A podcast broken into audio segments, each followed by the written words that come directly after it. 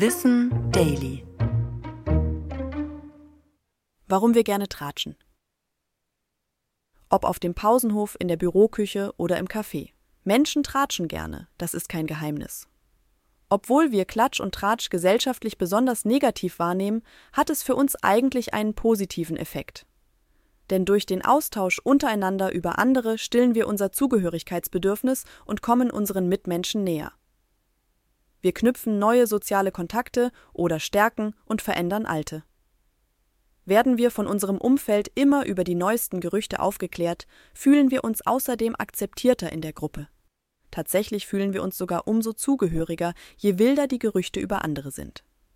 Sprechen wir mit unseren KollegInnen mal über andere Themen als den Job, kann das Geschichtenerzählen auch förderlich für die Produktivität sein.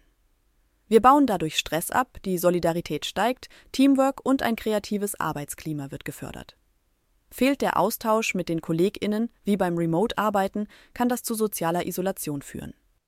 Der Arbeitsplatz ist daher ein wichtiger sozialer Ort, der unser Zugehörigkeitsgefühl fördert. Generell ist harmloser Klatsch also wichtig für uns.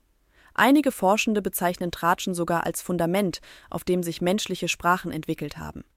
Allerdings kann Tratschen auch Negativspiralen lostreten, die zu Falschinformationen oder Mobbing führen. Dabei reden wir oft schlecht über andere Menschen, weil wir uns selbst als besser inszenieren wollen. Tratschen sollten wir also nur, solange es sich in Maßen hält.